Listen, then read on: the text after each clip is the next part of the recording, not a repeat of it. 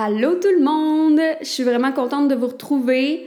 Et là, aujourd'hui, c'est un épisode spécial en plus parce que les trois premiers épisodes, je les avais enregistrés dans le secret absolu. dans le sens que j'avais pas annoncé qu'il allait avoir de podcast ou rien. Fait que c'était pas. C'était vraiment le fun, mais c'était pas à 100% concret. Tu sais, j'avais vraiment hâte que ça devienne vrai en annonçant la nouvelle. Puis là, ben, ça, ça l'est devenu. Fait que merci beaucoup pour vos beaux commentaires, vos beaux messages. Ça me fait vraiment plaisir. Puis, tu sais, ça m'encourage dans ce projet-là. Parce que, veux, veux pas, ben, je le fais pour euh, connecter, pour échanger avec vous, pas pour euh, parler tout seul. ça serait plate. Fait que c'est ça. Fait que je suis bien contente de cet épisode-ci maintenant que c'est plus un secret puis que je peux en parler, que j'enregistre des épisodes. Et là, l'épisode d'aujourd'hui, c'est parce que dans la vie, je suis une personne qui se pose beaucoup de questions. Vous me direz si vous aussi vous posez autant de questions que moi, là. Mais je me suis rendu compte, tu sais, quand j'étais jeune, je pense que ça a tout le temps fait partie de moi. Là. Je me suis toujours beaucoup questionnée sur bien des affaires. Puis je pensais que tout le monde était de même. Puis c'est en vieillissant que je me suis rendu compte que non. Il y a des gens qui se posent beaucoup moins de questions. Mais moi, j'aime me demander pourquoi qu'on agit de telle façon. Euh, de questionner ça, ça permet de se dire, est-ce que je fais ces actions-là juste parce que ça a tout le temps été fait comme ça, parce que mes parents, par exemple, m'ont appris à le faire, euh, ou c'est vraiment aligné avec moi. Puis justement, de se demander ça aussi, on se demande, ben, c'est quoi les répercussions de ces actions-là, c'est quoi les conséquences? Parce que des fois, ben, on agit de manière inconsciente, puis on se rend pas compte que ça a des répercussions, des conséquences qu'on voudrait peut-être pas avoir, euh, qu'on voudrait pas avoir cet impact-là dans le monde. Et je me demande aussi souvent, euh, qu'est-ce qu'on pourrait faire pour faire différemment en tant que société? Une fois que j'ai réalisé des fois qu'il y avait des trucs que je me dis, ça n'a pas d'allure qu'on agit de même. Puis aujourd'hui, je vais vous en partager justement, c'est toute partie de ces réflexions-là. Puis je me demande aussi qu'est-ce que moi je pourrais faire différemment? Parce que on fait partie de la solution. Tu sais, c'est pas juste de chialer puis de dire qu'il y a des affaires comme qui sont pas correctes, mettons, qui se font puis qu'on n'est pas d'accord puis tout ça mais ça part de nous. sais, on est une petite goutte dans l'océan, mais reste que c'est les gouttes qui font l'océan. S'il n'y avait pas d'eau, il n'y aurait rien, c'est sec.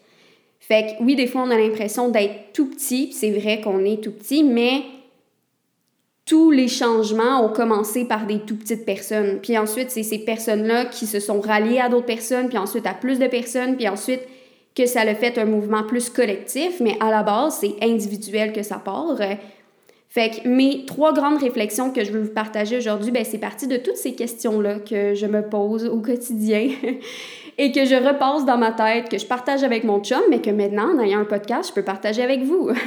et que vous me dites, ben, est-ce que vous, ça fait du sens pour vous? Est-ce que ça vous a fait réfléchir? Est-ce que ça vous a amené des points euh, supplémentaires que j'ai pas pensé? ça pourrait être vraiment intéressant.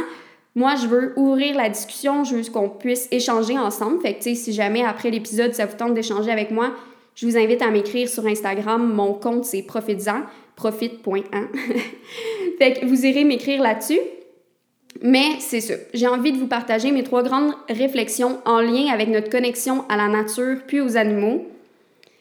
Et je commence dès maintenant avec la première réflexion et je vais prendre une grande inspiration avant parce que je vous le dis, des fois, je suis comme tellement dans mon sujet puis énervée que j'expire en parlant, mais j'inspire pas.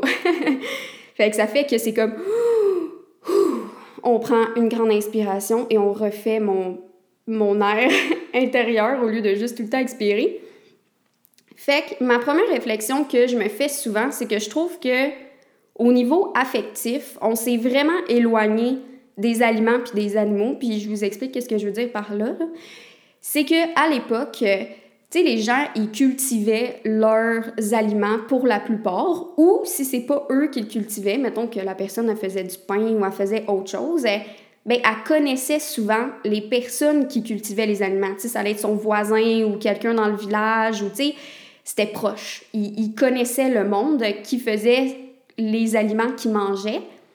Fait que veux, veux pas, ben si c'est toi qui le fais pousser, si tu connais la personne qui le fait pousser, puis tu sais les efforts que ça a demandé, parce que les personnes dans le temps, on s'entend, du matin au soir, euh, ils prenaient soin de leur jardin, ils faisaient leurs trucs, tu sais, c'était très demandant en termes de temps, puis encore aujourd'hui, les agriculteurs, c'est très demandant aussi, là. Mais c'est juste que maintenant, on connaît plus les personnes généralement qui nous amènent cette nourriture-là, qui fournit tout ce qui est viande, fruits de mer et tout ça. En fait, l'environnement même dans lequel on va acheter ces aliments-là, je trouve qu'il est très froid. Tu sais, les supermarchés, là, c'est très euh, industriel. Tu sais, c'est des grosses... Tu sais, j'ai rien contre les supermarchés, là. Mais c'est des grosses bâtisses, tu sais, en métal. Euh, c'est grande surface, là. Il y a beaucoup de choses. Les commis, tu sais, il y, y, en a qui sont très gentils, là, mais je parle que eux ils n'ont pas comme à cœur les aliments qu'ils vendent, là, versus, mettons, les marchés publics. Souvent, les gens, c'est eux qui les ont fait pousser, les aliments. Fait qu'ils te décrivent, puis comme tu ressens là, l'amour ou tu ressens quelque chose, tu sais, pour les aliments versus le commis. Tu lui demandes, ils sont où euh, les pommes? Ben, il va te le dire. Puis, d'attitude, là, il va pas être comme, oh, c'est des pommes, telle sorte, sont tellement bonnes. ça serait le fun, là, qu'il fasse ça, là, mais c'est, ça arrive pas. Fait que l'environnement, déjà, ça nous fait comme une distance par rapport aux aliments. On se sent pas connecté par rapport à ces aliments-là versus dans le temps. Puis, on a accès à, à tout, tout le temps. Euh, genre, à l'époque, il faisait pousser ce qui pousse au Québec. Si vous êtes au Québec présentement, là. Mais il faisait pousser euh, ce qu'il y avait au Québec, puis ben, on consommait ça. Puis il n'y avait pas beaucoup quand même de trucs qui venaient de l'extérieur. Versus maintenant, on retrouve de tout. Tu sais, qu'est-ce qu'il y a partout dans le monde, pas mal tous les fruits et légumes, tu sais, qu'on peut trouver. Puis s'il le pas à notre supermarché, bien souvent on peut trouver une épicerie qui va être comme plus spécialisée. Fait que ça aussi, ça nous fait comme prendre une certaine distance par rapport à la nature parce que ça nous donne une fausse impression de qu'elle est la nature puis de ce qu'elle offre parce que c'est plus ça. On n'est plus connecté à la nature là maintenant qui est proche de nous, aux saisons aussi. Avant, ben ils mangeaient plus selon les saisons. Maintenant, en été comme en hiver, souvent on va manger les mêmes fruits et légumes. Puis aussi ça a un aspect ça devient neutre. Tu sais quand que mettons tu hâte d'avoir mettons euh, moi, je suis allergique aux fraises, là, malheureusement. Grand malheur de ma vie. Mais les gens qui ont hâte d'avoir des fraises du Québec puis qui en mangent pas, mettons, dans le reste de l'année, ça fait comme une excitation. Puis les gens, ils sont comme reconnaissants des fraises, puis ils dégustent, puis c'est le fun. Versus si tu manges tout le temps les mêmes fruits et légumes à longueur d'année, ça devient banal. Ça devient quelque chose de juste normal, ordinaire. Puis il n'y a plus cette connexion-là, puis cette affection-là envers les aliments parce que c'est juste des objets qu'on achète. Puis, tu sais, je trouve que c'est ça, les, les, supermarchés, ça fait penser, tu sais, à des magasins juste grande surface d'objets. Tu sais, on dirait qu'on va remplir notre panier comme si c'était, on remplit des vêtements, des livres, whatever. Tu sais, c'est comme rendu pareil, tu sais, euh, sur le même pied d'égalité. C'est ça que je cherchais comme expression dans ma tête. Puis aussi, une autre affaire, c'est que là, les légumes puis les fruits sont rendus aussi tout parfaits. On rentre dans le supermarché, on a de tout. Tout est accessible. On achète ça sans vraiment y penser, puis tous les légumes sont tous shiny. Ils sont tous parfaits. Est-ce que vous avez déjà essayé de faire pousser des carottes? Je peux vous dire, moi j'en ai fait pousser, puis ça a l'air que c'est pas ma force, là. Mais il était tout croche, mes carottes, là. Genre, on dirait qu'il y avait des jambes, des bras. Euh, il y en a qui étaient plus, genre, on dirait une petite boule, tu sais. C'était, pas des carottes comme à l'épicerie. Puis là, après, je regardais les carottes de l'épicerie. Toutes pareilles, toutes la même forme. J'étais comme, ah, c'est bizarre, là. Tu comme. On dirait que quand on fait pousser nos fruits et légumes, c'est là qu'on se rend compte que des fruits et légumes parfaits, il y a quelque chose de pas naturel là-dedans. Tu sais, c'est comme.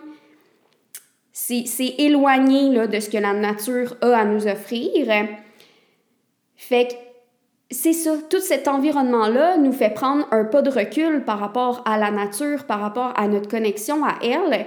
Puis aussi, tu sais, justement, quand je parlais de la provenance des fruits et légumes, c'est dur là, de trouver des fruits et légumes du Québec, des fois dans des supermarchés. Là. Des fois, c'est comme caché. Il y en a qui mettent ça de l'avant, tant mieux, là, qui mettent une étiquette bleue ou quelque chose. Mais il y en a des fois qu'il faut comme lire en minuscules sur les affiches pour essayer de trouver, puis on dirait que c'est même pas clair. Fait que tout ça, ça fait aussi, je pense, que c'est pour ça qu'on est plus porté à gaspiller, parce que je veux vous partager des statistiques par rapport au gaspillage alimentaire qui, moi, me font capoter. je trouve que ça n'a pas de sens, là. Puis je trouve que ça, ces statistiques-là, c'est comme un wake-up call de dire « Ah, il y a quelque chose qui ne fit pas, là. » Comme, il semble qu'on est déconnecté à quelque part, puis qu'il faudrait qu'on repense à ça, là. Parce qu'il y a un tiers de la nourriture produite dans le monde qui est gaspillée. Un tiers. C'est énorme, là. Puis il y a des gens qui ont de la misère à se nourrir, tu sais, qui pourraient profiter de cette nourriture-là. Mais non, ils n'en profitent pas parce que le système est mal fait, puis ça se retrouve juste aux poubelles. Mais ça n'a aucun sens. Puis au Canada, du champ à notre assiette, dans tout le processus, il y a 58% de la nourriture qui est gaspillée. 58%! c'est immense, là, comme je comprends pas. Il y a vraiment un problème à quelque part, là. Puis ils disent que c'est environ 1000 dollars par année par famille de nourriture qui est gaspillée. Fait que c'est aussi que, tu sais, nous, je pense qu'il y a personne qui gaspille absolument pas. Euh, c'est plutôt rare.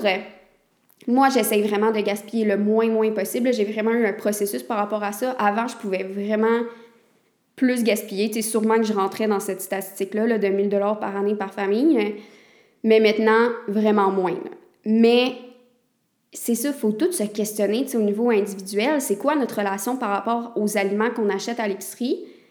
Est-ce que justement, en l'achetant de manière automatique, un peu comme dans la surconsommation qu'on est habitué dans la société, pour nous, acheter des choses, c'est plus spécial.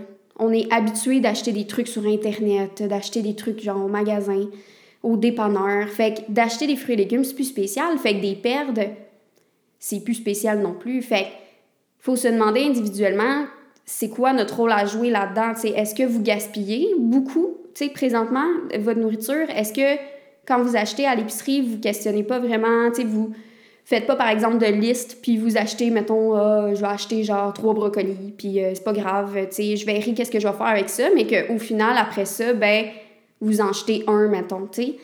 C'est de se poser des questions par rapport à nos habitudes. Parce que oui, tu sais, dans ces statistiques-là, il y a beaucoup de euh, nourriture que ça va être pas, de, pas dans nos maisons qui va avoir du gaspillage, là. Fait qu'il y en a beaucoup, là, que c'est pas de notre faute, ça va plus être les compagnies, tu sais, tout ça. Mais reste qu'il faut se questionner par rapport à ça.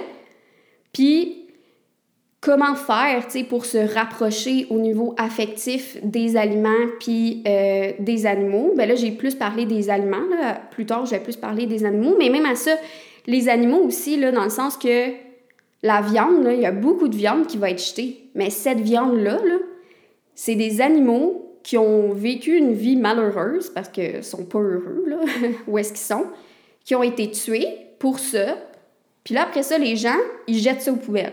Fait que cet animal-là a eu une vie malheureuse pour rien. Une vie puis une mort pour rien. C'est comme ça non plus, là, ça fait pas de sens. Puis aussi toute l'eau qui a été utilisée autant pour les animaux que les aliments, pour les faire pousser, pour euh, nourrir les animaux, ben cette eau-là aussi est gaspillée. Fait qu'on gaspille des ressources humaines, des ressources, parce que, tu sais, il y a des gens qui ramassent, qui récoltent, tout ça, qui en prennent soin. Fait qu'il y a des ressources humaines, il y a des ressources de la terre, puis tout ça, c'est gaspillé. Fait que si en ce moment on fait ça, puis qu'on trouve pas ça tant alarmant, ben c'est que justement, on est rendu pas mal déconnecté selon moi pour que tout ça, ça se passe, puis qu'on se dise pas, aïe aïe. Genre, tu sais, après une année, là, tu regardes, tu fais, Oh, la gang, il y a un problème, on va régler ça.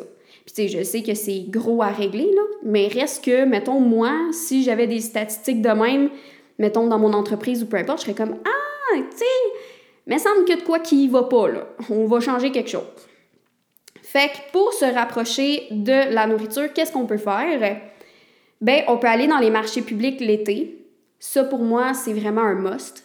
J'adore aller dans les marchés publics l'été parce que, comme je dis, les gens, ils ont fait pousser, souvent, ça va être les gens qui ont fait pousser les fruits et légumes qui sont là devant nous, puis qui vont nous donner des fois, ah, vous pouvez les faire cuire comme ça, vous pouvez manger ça avec ça, puis comme sont vraiment passionnés, ils ont le sourire, c'est le fun. On, découvre aussi des nouveaux fruits et légumes. Par exemple, moi, c'est en allant dans les marchés que j'ai découvert la fleur d'ail. Tu sais, je connaissais pas ça.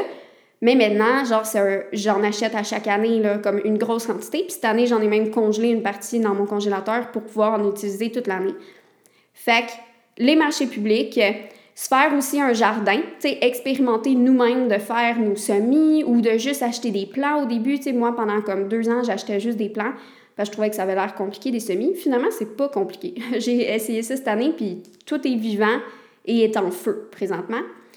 Fait que de faire notre propre jardin, on voit l'effort puis le temps que ça demande de A à Z, de faire pousser le semis, de voir, tu justement que c'est tout minuscule, puis qu'il faut en prendre soin, puis que là, tranquillement, ça grandit, puis après ça, on met ça dans le jardin, puis il faut l'arroser à pas mal tous les jours, tu sais.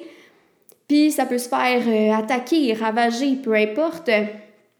Et à la fin, après des mois et des mois à s'en occuper, ah là, on a des tomates ou on a des fruits et légumes. Et de voir tout ce processus-là, après ça, si on achète des fruits et légumes à l'épicerie ou genre dans des marchés, ben on dirait qu'on a vraiment plus de respect, là. Puis on se dit, je peux pas gaspiller ça, là. Ça demande tellement un long processus, je peux pas le gaspiller puis le jeter de même. Tu sais, nous, là, si on fait pousser des tomates, là, on va-tu pas les gaspiller? On va les utiliser au maximum? Ben, il faudrait qu'on ait comme un peu la même pensée par rapport aux aliments que les autres aussi font pousser. Euh, puis aussi, l'application comme Flash Food ou Food Hero, je ne sais pas si vous connaissez, mais c'est des applications dans le fond qui mettent de l'avant les aliments qui s'en viennent euh, plus bons bientôt, fait qu'ils sont bientôt périmés, mais que techniquement sont encore bons à la consommation. Là.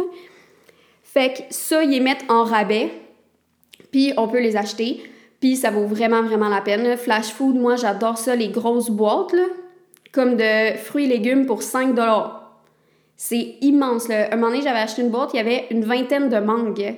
Fait que, tu sais, j'essaye d'acheter des fruits et légumes le plus possible du Québec. Mais dans le flash food, justement, quand je vais voir des aliments comme ça, comme des mangues que j'achète pas mal jamais, ben là, je vais me gâter, puis je suis comme, ouh, 20 mangues. D'habitude, ça coûte vraiment cher en plus. Fait que là, je les ai congés pour me faire des smoothies, puis c'était genre tellement bon, là. Fait que allez voir ces applications-là, ça vaut vraiment la peine, puis ça permet justement de, au lieu de jeter ces aliments-là, ben, de leur donner une autre vie, puis que des personnes puissent en profiter, puis en plus pas cher. Fait que ça vaut pas mal la peine. Fait que ça, là, tout ça, c'était ma première réflexion. ma deuxième réflexion, c'est que, puis c'est tout comme en lien, tu sais, mes réflexions se suivent. Ma deuxième, c'est qu'on a vraiment une approche industrielle, comme j'ai dit, des aliments puis des animaux dans le sens que on vise la quantité puis les profits d'abord. C'est ça qui est important, plus plus plus, toujours plus au détriment de bien des affaires.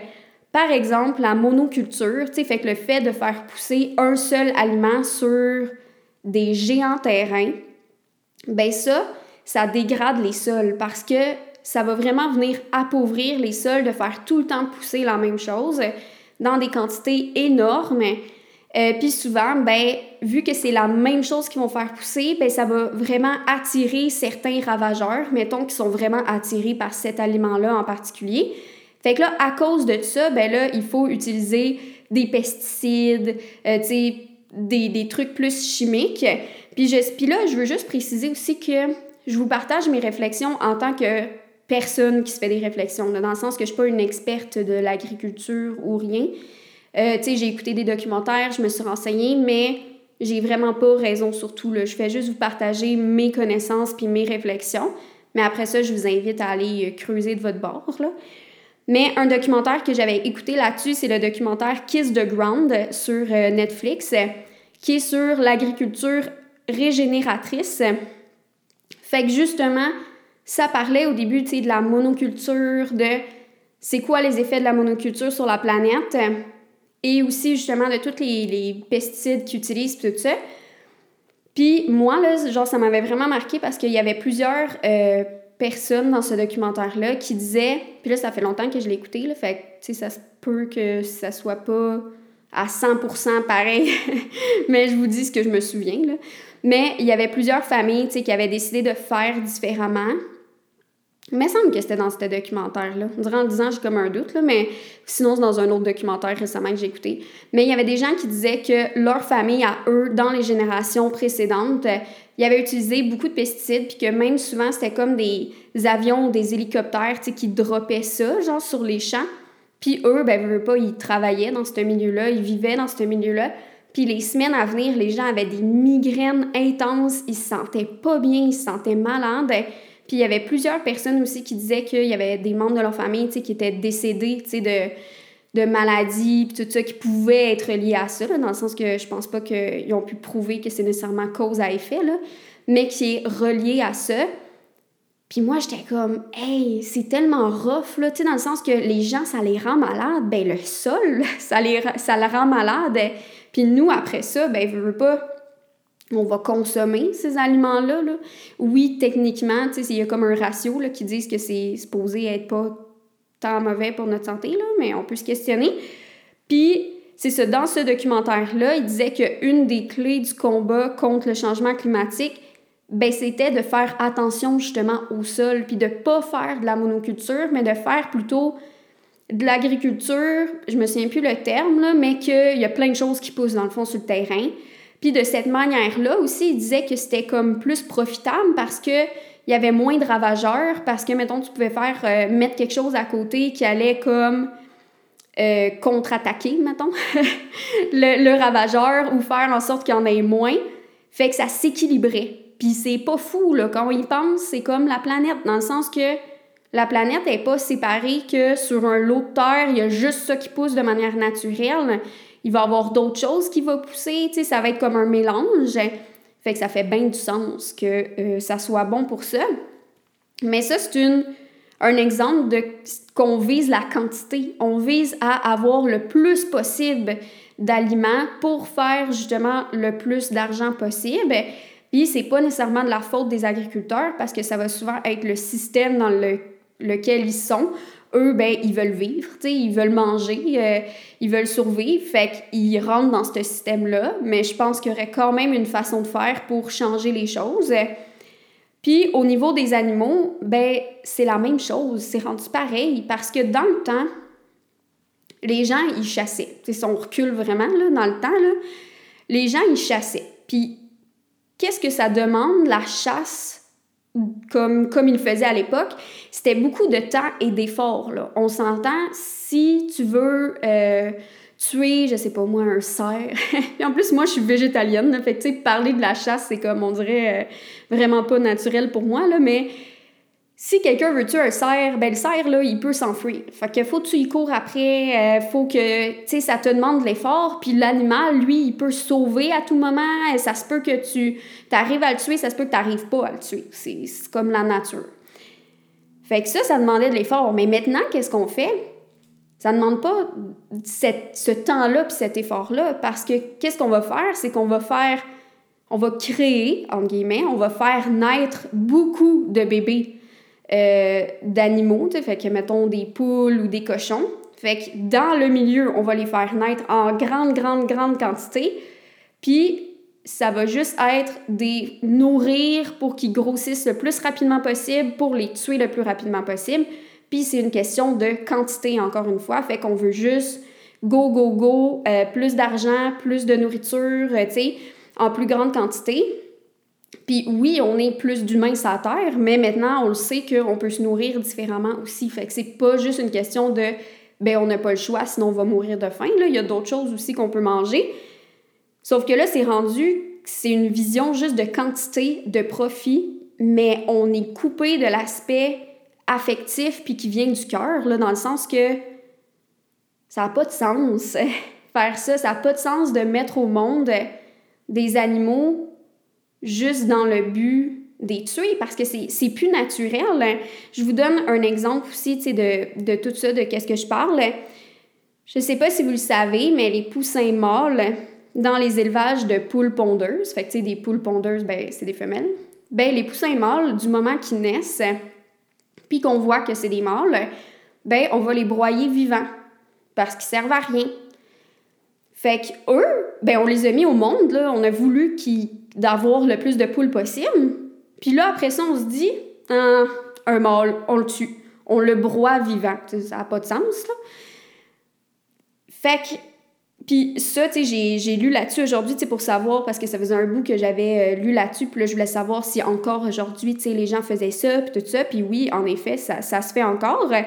Il y a en Allemagne que j'ai lu que ça va être interdit dès 2022, puis qui disent qu'ils sont des pionniers, tu sais, par rapport à ça. Puis eux, c'est justement pour le bien-être et l'éthique animale. Mais ce qu'ils ont fait, à la place, dans le fond, de broyer vivant les, les poussins mâles, eux, dans les œufs, euh, ils vont détecter, dans le fond, le sexe du poussin avant qu'il naisse, mais tu sais, reste qu'il y a quand même un fœtus, là, mais ils vont les tuer avant.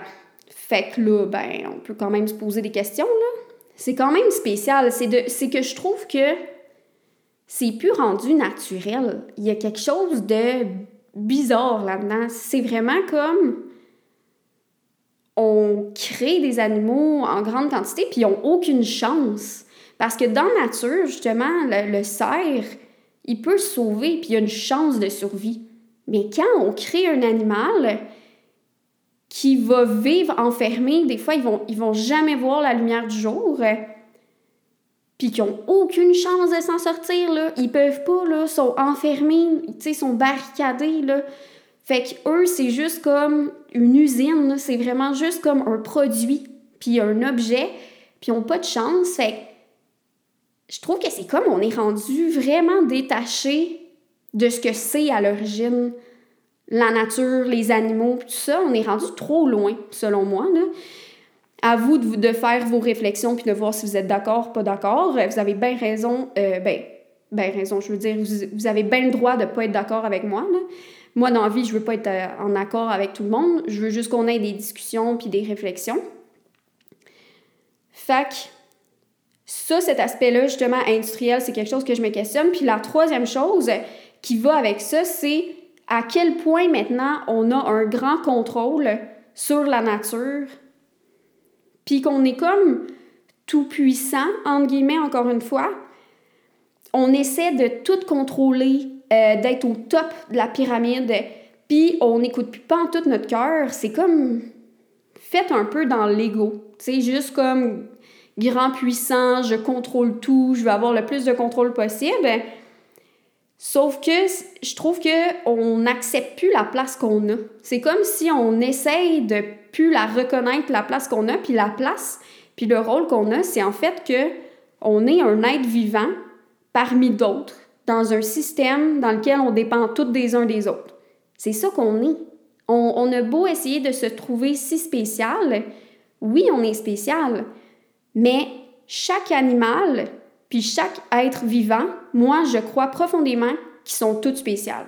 On a toutes des forces puis des caractéristiques vraiment spécifiques. Puis quand on s'intéresse aux animaux, justement, ou euh, aux, aux plantes, peu importe, des fois, on, fait des, découvertes qu'on est comme Oh my God! OK, tu sais, eux, ils fonctionnent comme ça, sont capables de faire telle affaire. Wow! Moi, je serais pas capable de faire ça. Par exemple, j'ai écouté une conférence sur euh, les poissons. Parce que, euh, puis je vous invite vraiment à, l'écouter aussi, c'est sur la page de l'Association végétarienne de Montréal, une conférence que j'ai adorée. Je pense que c'est une des conférences que j'ai le plus aimée dans ma vie. Là. Puis je m'attendais à rien parce que dans ma tête, tu sais, j'étais comme ah, c'est intéressant, de savoir l'intelligence des poissons parce que c'était là-dessus. Parce que justement, j'avais pas vraiment de connaissances là-dessus. Tu sais, je me disais rien par rapport aux poissons. C'était assez neutre. Mais de voir tout ce qu'ils sont capables de faire, de ressentir, euh, toutes les études qui ont été faites, c'est fascinant. Vraiment, là, on se rend compte, euh, par exemple, tu sais, que puis là, ben ça, c'était pas dans cette conférence-là, c'était un autre livre que j'avais lu parce que j'adore lire euh, sur les animaux. Mais il y avait un livre, tu sais, qui disait que toutes les baleines, les dauphins, tout ça, tu sais, eux, même s'ils ont les yeux fermés, là, il peut avoir des mini-cordes, mettons, partout dans leur aquarium qu'il faut qu'ils euh, évitent en nageant pour se rendre à, sais, comme un endroit en particulier ou un objet en particulier, mais sans rien voir, puis sont capables de tout éviter, puis ils, ils ressentent, plutôt que voir. Mais nous, on n'est pas capable de faire ça. Là. Mets quelqu'un, dans une pièce avec plein de cordes, puis dis, t'as pas le droit de toucher les cordes devant toi, puis go, évite. Ah, on n'est pas capable. Mais on se croit quand même si spécial parce que nous, on est capable de faire des choses que eux sont pas capables de faire, mais eux sont capables de faire des choses que nous, on n'est pas capable de faire. Mais oh non, là, c'est pas pareil. Fait que je trouve que ce grand contrôle-là qu'on essaye d'avoir, cet ego démesuré-là, ben ça a tellement des grosses répercussions, là. Fait que on dirait qu'au lieu d'être avec la nature, dans la nature, puis de vraiment se rendre compte qu'on dépend des uns des autres.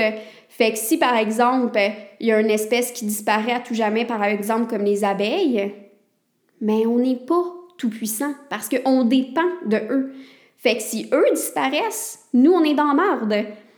Fait qu'il faut qu'on comprenne ça puis qu'on fasse des actions en conséquence de ça. Au lieu d'être contre la nature, d'être en combat contre la nature, il faut être avec elle, dans elle, tu sais, au sein de la nature puis de son système. Parce que, tu sais, quand je parle de combat contre la nature, un petit exemple que moi, je remarque, puis que peut-être vous faites, puis tu sais, je dis pas que c'est mal, mais c'est de se questionner, tu sais, pourquoi qu'on fait ça? Puis je sais que la majorité des gens le, font, puis c'est peut-être moi qui est bizarre. Mais quand on fait un jardin, là, il y a beaucoup de personnes qui vont comme se battre contre les animaux euh, tu sais, puis là, qui sont comme, ah, les maudits écureuils, les maudits chats qui détruisent mon jardin. Puis ça leur amène beaucoup de colère. Je peux vous dire, là, dans les groupes Facebook de jardiniers, là, et tabarnouche qu'à chaque jour, il y en a qui pètent une coche, là, solide.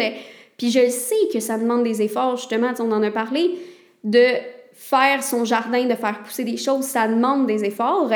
Fait que oui, c'est normal de ressentir une colère. Ça, c'est normal. Mais d'entretenir cette colère-là, puis d'après mener un combat, là, tu sais, vraiment, là, tout l'été, ils, combattent, puis ils disent, là, j'étais en combat continuel avec les écureuils, puis nanana, puis je trouve que c'est comme, ah, je sais pas, moi, ça, ça fait, ça résonne vraiment pas en moi, là, moi, je vous le dis, là, je fais pousser des camerises depuis deux ans, j'en ai jamais, à chaque année, j'en ai mangé une, puis on se les séparé en deux, mois pour mon chum, fait qu'une demi. Et c'est les oiseaux qui mangent mes camerises, mais je m'en fous, là, dans le sens que c'est la nature. J'ai pas de pouvoir, ces oiseaux, même si ça me tente de les envoyer chier à tous les jours de ma vie, là, ben, c'est des oiseaux. Eux, ils savent pas que c'est mon terrain, là. Pour eux, c'est la nature, c'est le terrain. Nous, on a juste dit, comme légalement, ah, ça, c'est mon terrain. Mais non, mais oui, légalement, c'est ton terrain, mais dans la nature, l'écureuil, le chat, whatever, il sait pas que c'est ton terrain, lui. C'est juste un terrain parmi d'autres qui se promènent, puis that's Fait c'est de relativiser ça, puis de, de comprendre qu'on a essayé de faire des concepts, mais qu'à la base, la nature, c'est juste la nature. C'était full pas une belle explication, mon affaire, mais vous comprenez qu'est-ce que je veux dire. Là? Des fois, on est comme trop dans nos concepts humains, puis on se déconnecte vraiment de la base base. Puis moi, j'essaye de me ramener à ça, mais sans non plus virer folle avec ça. Tu sais, dans le sens que tout est dans un équilibre aussi. Mais voilà, c'était mes trois grandes réflexions de manière un peu éparpillée, je dois vous dire. Je les avais notées, mais tu sais, là, je voulais vraiment partager comment que ça me venait, comment que c'est euh, naturel pour moi de le dire. Je pense que vous avez pu sentir que ça génère de la passion en moi. c'est un sujet vraiment qui m'enflamme de parler. Mais comme je dis, on n'est pas obligé d'être d'accord. C'est bien correct. Moi, je suis une personne qui aime la nuance. Je suis pas dans le tout ou rien. J'aime ça, euh, explorer les nuances, discuter avec les gens. Fait que si vous n'êtes pas d'accord avec moi, c'est sur un ou plusieurs sujets, c'est vraiment correct, mais développez vos propres réflexions, puis faites juste vous demander, OK, pourquoi je suis pas d'accord? Euh, qu'est-ce qui explique ça? C'est quoi, moi, mon point de vue? Puis pas juste dire, ben, je suis pas d'accord. Parce que dans ce temps-là, des fois, ça peut juste être des émotions vives qui ressortent. Mais il faut aller plus en profondeur avec ça, puis se demander réellement au fond des choses pourquoi ça nous fait vivre ça, pourquoi qu'on n'est pas d'accord. Puis si vous êtes d'accord, ben c'est bien correct aussi, dans le sens que vous pouvez vous renseigner sur euh, les différentes ressources que je vous ai données pour aller euh, vous-même vous informer sur le sujet. Fait que le documentaire Kiss the Ground, euh, la conférence sur l'intelligence des poissons qui était hyper intéressante. Allez lire sur le gaspillage alimentaire, il y a vraiment beaucoup de ressources. Fait que ça, c'est super intéressant aussi. Puis c'est ça. Moi, ça met fin à cet épisode. J'espère que vous avez aimé ça, que ça vous a plu. Puis si jamais ça vous a parlé, ben, je vous invite, comme d'habitude, à laisser un avis euh, sur le podcast, puis à partager aussi dans vos stories en me taguant. Mon compte Instagram, c'est profites-en, profite.1. Euh, moi, ça va me faire plaisir de repartager. Puis si ça vous tente justement de venir jaser aussi avec moi, ben je suis là pour ça. Fait que je vous souhaite euh, une belle journée ou une belle soirée, puis à la prochaine!